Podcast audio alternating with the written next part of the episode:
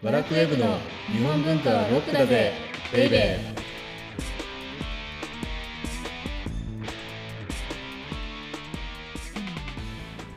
こんにちは。先入観に支配された女サッチーです。こんにちは、セバスチャン高木です。最近趣味ができたんですよ。あ趣味？はい。これあの台本の雑談と全く違う話し始めてるので、サッチーが今混乱をそうですね。きたしてると思うんですけれども、はいちょっとドキドキしております。はい。あれ？ここでやったっけ？古今和歌集最近書き写してるの。お話しされてないと思います。紹介してないよね。はいそうですね。ではい。結局ねはい。日本文化ってはい。日本文化の重要なモチーフってはい。和歌なんですよ。赤はい。もう平安時代特に古今和歌集だから900年かな、うんはい。鎌倉時代ぐらいまでにかけて読まれた300年ぐらい読み継がれた和歌っていうのをある程度、はい。なんていうのかな？ある程度でいいので入れとかないと、うんうん。日本文化の何かって技ばっかり目がいっちゃうんですけど、はい。技ってあくまでも横軸ではい。その縦軸には和歌がずーっと流れてるのでっていうのを52歳だ。っけ52歳にしてようやく気づいちゃったんですよ。それは縦軸っていうのは工芸とかうん、文芸工芸でとかいもそうですしもちろんあの古典なんかもそうですし、はいだって「源氏物語」の和歌はいはい。あ出てきますよね。そうですいっぱいあれもやっぱり古今和歌集を踏んでるので、はいって考えるともはい。はい、うそれやるしかないなもう遅いかなと思ったんですけどね。で1100首です。古今和歌集おお結構ありますね。1日10首移せば100日で終わる。ということで今1日はい。10,、10首まで7首とか8首移してるんですけどはい。なかなか春が出せない。そうですよね。古今和歌集春から始まりますからもう春から始まね。春からはい。始まるんですけども、春上春ようやく下梅が終わったと思ったら今度桜。ああ今桜。はい。早く終わりたい。でもねはい。ほん今僕がはい。梅桜なかなか終わらないって言ってますけどはい。それが日本文化なんですよ。えどういうことですか？梅が咲いては喜びはい。梅が散っては悲しみ。であー。梅とウグイスはセットでウグイスがい梅にいなければいないウグイスを思いうんうんうんつまり梅とウグイスだけでこんなに広がってる世界が。はい。でそれってヨーロッパとかアメリカの文学とか見てくださいこれ梅だけでこんなに文化を生み出すはい国民ってないわけです文化って。ですか。ですから古今和歌集まず古今和歌集はなんとか1100首書き写してにはい。でそれって血肉にはならないと思うんです最初は。はい。でも繰り返しうん繰り返しすることによってはい。このピアノのハノンじゃないですけれどもこの鍵盤をこう打つの叩くのよくわかんないんですけど弾くのはい。それが無意識でできるようになるんでしょあれって。あ繰り返し練習することによって。ね。はい、繰り返しまあでも外国語とかもそうですよねそうそうそうそれと一緒。だから私は古今和歌集のハノンをするわけです、で和歌のハノンをするわけです。えー、すごいですね。じゃあなんかここで。う楽しみだよね10年後が。10年後。10年後が高木さんが楽しみです62も歳う62歳になったらはい。ようやく日本文化のことを語れるようになるっていうふうになる。今語ってるけど今今 そうですね。嘘です。今語ってるのはだから。あ10年後のでも10年ここを見てください。そうですね、はい。今から。そうそうそう。はい。ということでこの番組は日本文化は高尚なものという先入観に支配されている人々を解放し日本文化の民主化を進めるという崇高な目的のもとお送りしています。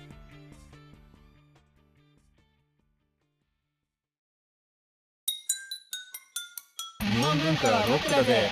ベイベーで今日のテーマは？はいじゃじゃん。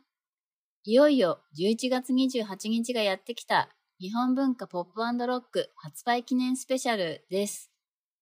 なんか日本文化はい。ポップロックがポップが先かロックが先か分かんなくなっちゃうんだよね。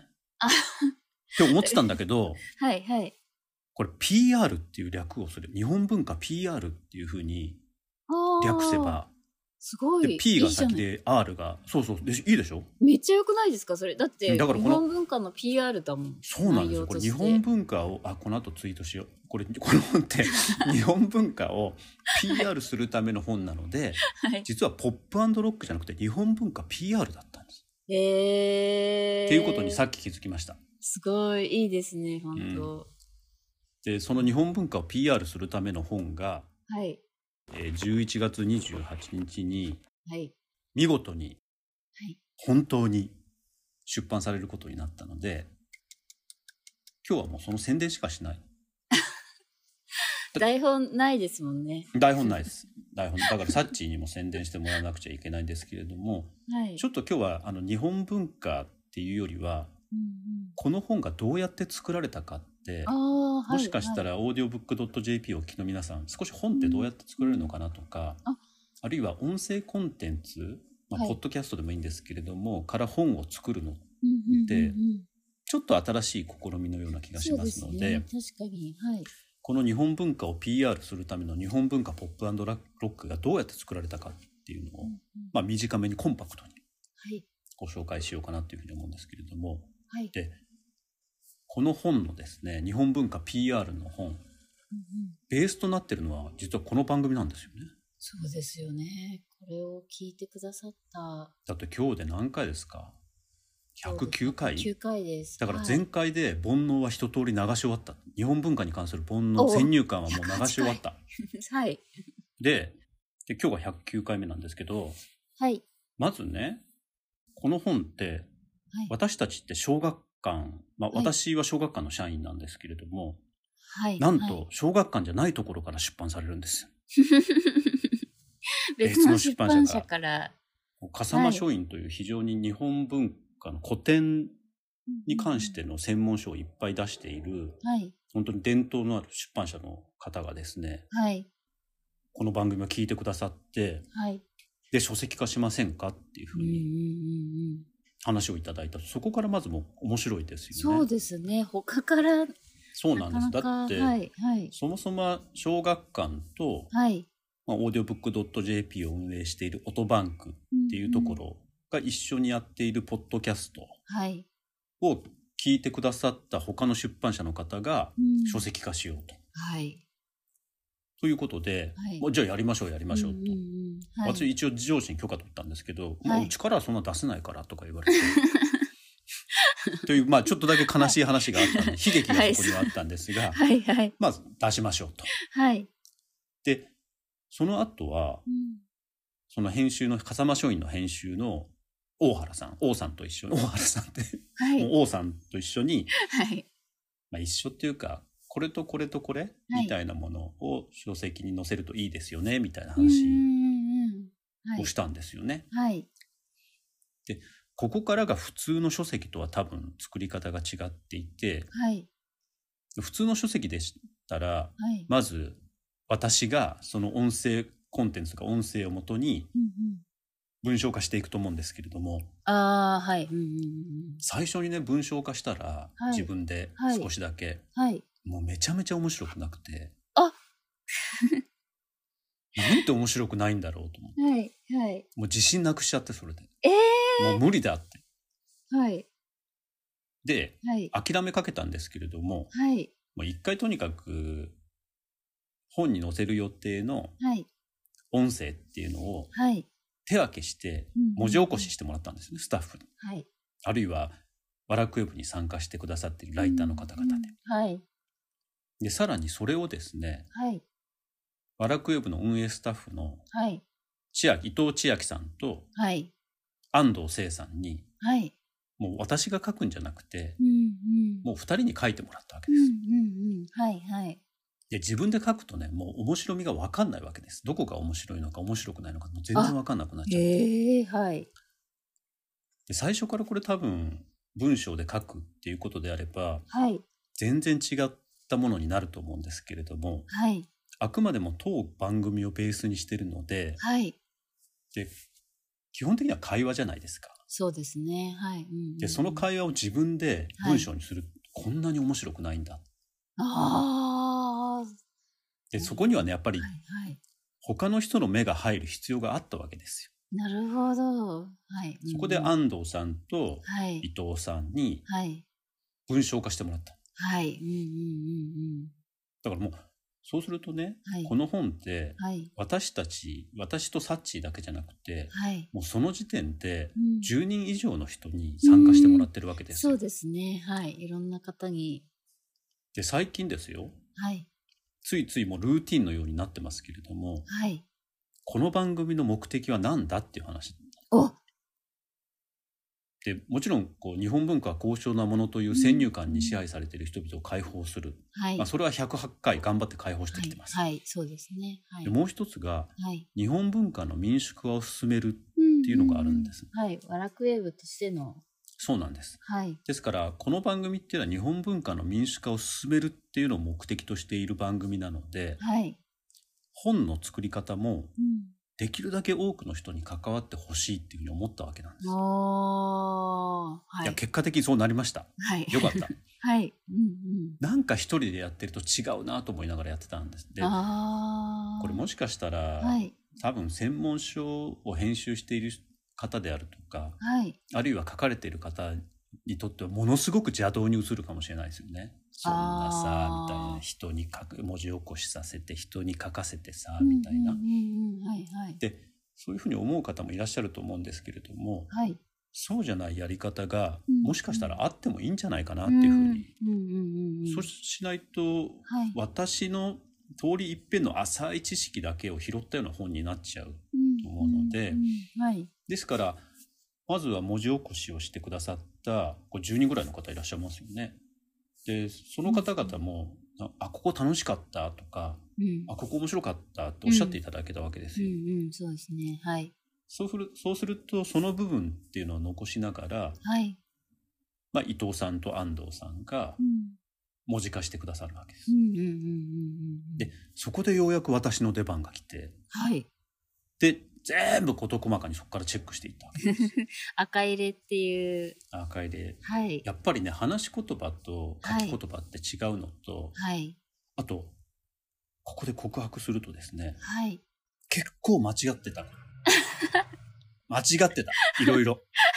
あーみたいなことがあって。はい。ですから皆さん、もし万が一この番組を聞き返すことがある際は、はい。間違ってるかもしれないので、全部信じないでください。なるほど。はい。っていうのでね、はいあのそそれで何回も何回も3回も4回もこうやり直しやり直しとかチェックし直して、はい。で後から補足入れたりとかあと初めに書いたりとかはい。はい。したんですけれども、結論から言うとはい。全く役に立たないね日本文化ってって思いました。ええー。ですから、はい最近現代アートとかの本でアートシンキングみたいなことはい。はい。があるんですけれども、はいちょっと僕は基本的にアートシンキングってよくわからんなと思いながら聞いてるんですけれどもはい。そういうような思考法なんかっていうのも。あんまり役に立たないし、うんうんその英語みたいに、うん。うん。ね、これが話せるようになると日本文化のことを語れるようになるとうんビジネスに役立つかっていうと、うんうん。まあ、そのうち役立つかもしれないんですけれどもほとんどや、うん今のところは役立たない。まあ、直接的にっていうんで直もうん、だけ、ど、だからだから一言で言うとはい。はい、今の世の中の流れで言うと無駄なことなんですよ。無駄なことってはい役に立たないイコール無駄っうんうん。ていうことがいっぱい最近、まあそういうような風潮があると思うので、でもなんとなくはい。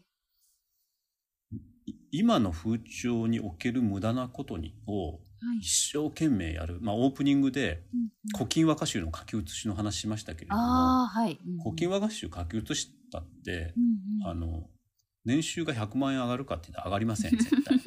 そうですね。はい。だけど、はい。やっぱりね、うん少しだけ豊かになるんですよ。あの人生って大げさかもしれないんですけれども、はい本当に少しだけ一日が豊かになったりするわけですよ。気づきがあって。はい。うん。あーって、あの、古今和歌集で言うとね、はい。梅に、が咲いてないけど、そこに降ってきた雪がはい。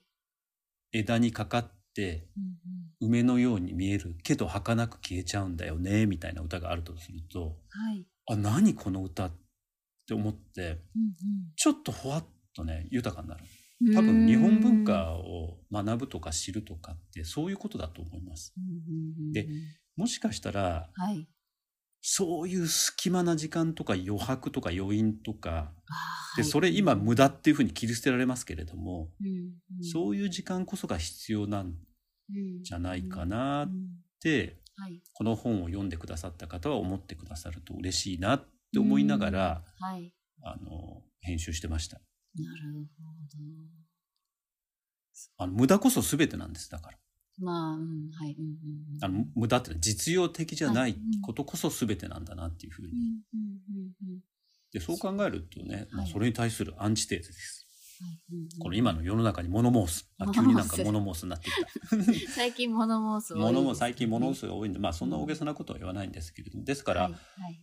あのやっぱり日本文化って分かりにくいうん。し、実用的じゃないうん。し、うん。例えば、うん、例えばねすごく特別なものに今なってしまっているんですけれどもはい。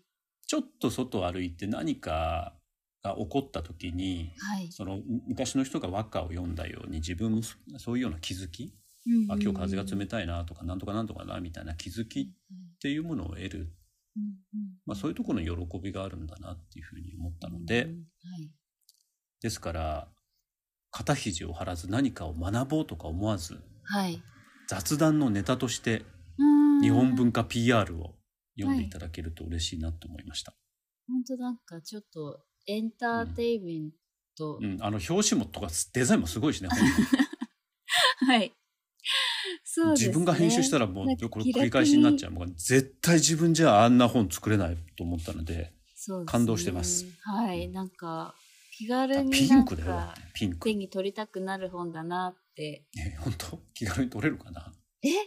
そうですね。あの宇治十条に出てくる3人がトレンディードラマーみたいに肩パッドの入ったスーツ着てるみたいなファンキーなイラストはい。すごいですけど意外とね、うんはい。自分で言うのもなんなんですけど中身はしっかりしてるので、もしうん手に取る機会がございましたらはい。ご購入の上はい。SNS とかで積極的に広げていただけると全部拾うから、日本文化ポップロックうん。で、で日本文化 PR にしよう。ハあッシュタグ。そうですね。じゃあ、ん。ハッシュタグ日本文化ハッ PR でシュタグ日本文化 PR で、はい、ぜひ、はい、ということではい。今日はねはい。あの台本がないからもう内容もないんですけどたまにはこういう会があってもいいんじゃないかなということではい。日本文化 PR の PR をさせていただきました。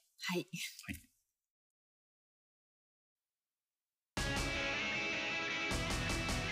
日本文化はロックだぜベイ。ベー